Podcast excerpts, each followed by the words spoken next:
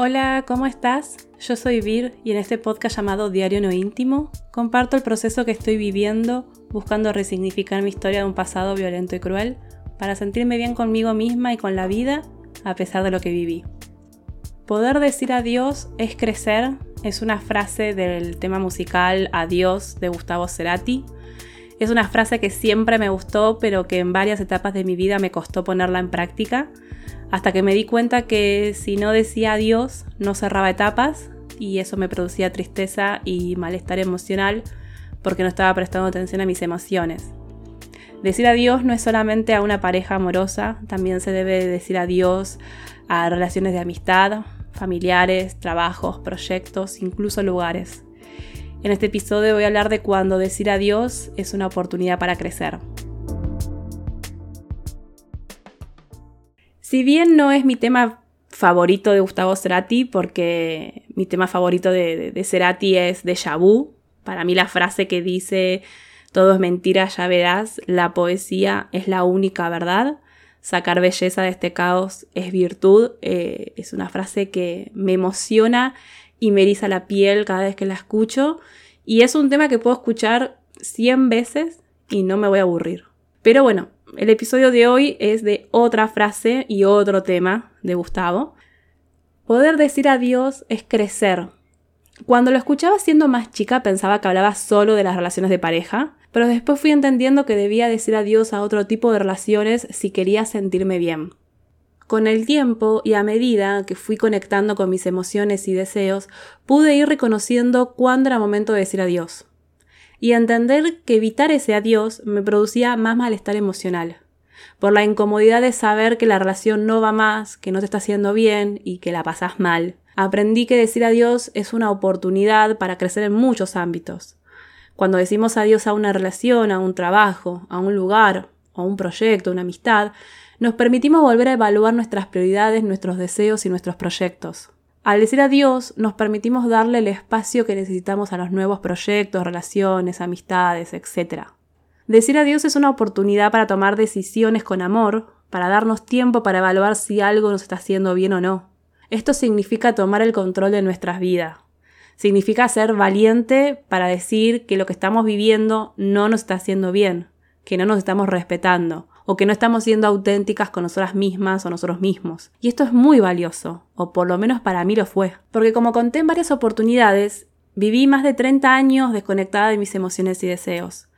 Entonces, empezar a conocerme fue muy importante para mí. Fue un paso enorme y que abrió mil puertas más.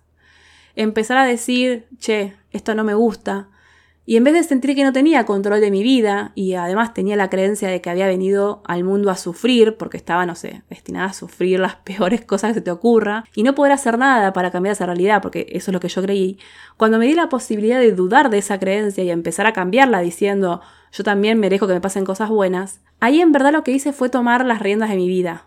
Y si bien sabemos que hay situaciones que no podemos controlar, sí podemos buscar la forma de que las situaciones adversas no nos hagan entrar en un círculo vicioso de negatividad absoluta. Ojo, sé que no es fácil romper con los patrones de pensamientos y creencias. Llevo años de terapia y todavía siguen apareciendo pensamientos negativos acerca de la vida. Cuando digo tomar el control de nuestras vidas significa poner límites, ser honestas con nosotras mismas y decir adiós cuando es necesario porque esto nos permite respetar nuestras emociones y el camino que queremos seguir eh, hacia adelante. Si bien decir adiós causa tristeza, también nos da la fuerza para dejar de lado aquello que nos hace daño. Tomar esas decisiones, la decisión de decir adiós, nos angustia, porque nos enfrenta a un horizonte de posibilidades donde a lo que le dijimos adiós ya no va a estar más.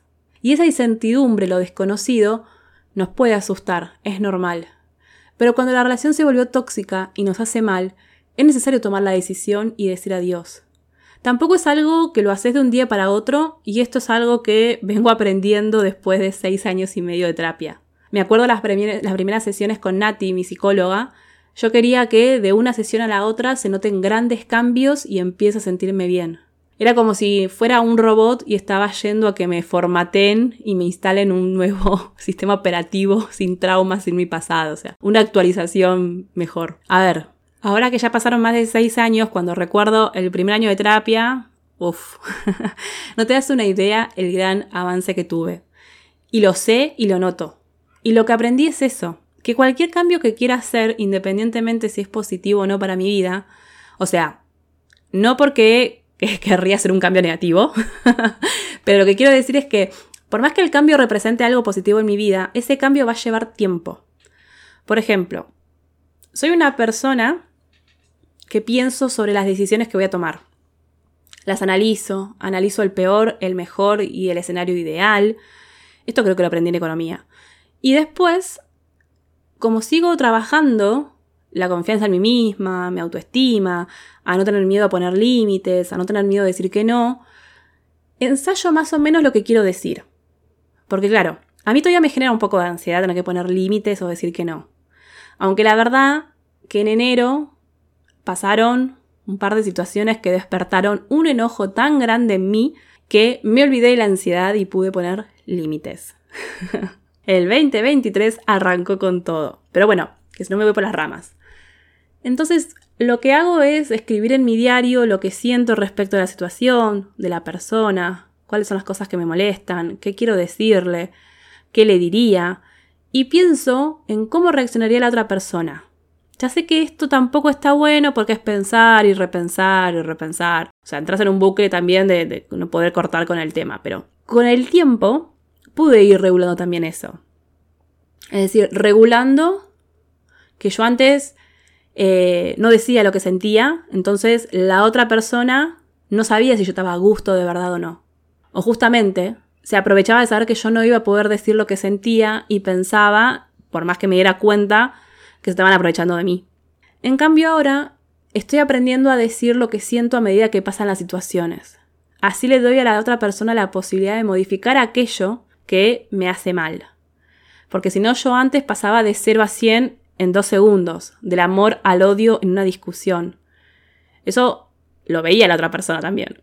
Yo quizás estuve meses o años masticando bronca y quejándome constantemente. En cambio ahora aprendo a, bueno, pasa una situación X, che, esto no me gusta, pasa de nuevo la situación, che, ¿te acordás que te dije que esto no me gusta? Cuando ya veo que del otro lado no cambia, y bueno, ahí sí, tomar las decisiones, eh, pero no desde lo visceral. Quiero decir, no una decisión basada en la explosión de emociones que estuve reprimiendo por tiempo y que claro, terminó pareciendo una loca, sino una decisión basada y fundada en lo que siento, en lo que pienso. Cuando Cerati canta No es soberbia, es amor, en el mismo tema, ya les digo, de chica no terminaba de entender a qué se refería. Ahora lo entiendo perfectamente. Decir adiós no es un acto de soberbia, es un acto de amor hacia una misma, porque poder decir adiós es una oportunidad para crecer emocionalmente. Significa darnos el tiempo que necesitamos para evaluar si algo nos está haciendo bien o no y tomar decisiones con amor. Y la pregunta para conocerte esta semana es, ¿a qué persona te gustaría decirle adiós? Podés escribir sobre el por qué o los por qué. Escribir y ensayar qué le dirías. Reflexionar sobre cómo se lo dirías también pueden ser proyectos, trabajos, ideas, no, no es solo personas. Y por hoy dejamos acá. Gracias por escucharme, por leerme, por escribirme. Podés seguirme en las redes sociales, me encontrás como Me hace bien escribir. Y también te invito a que te suscribas al newsletter para recibir una carta mensual que escribo siempre a fin de mes. Gracias, muchas gracias. Nos vemos en el próximo episodio. Chau, chau.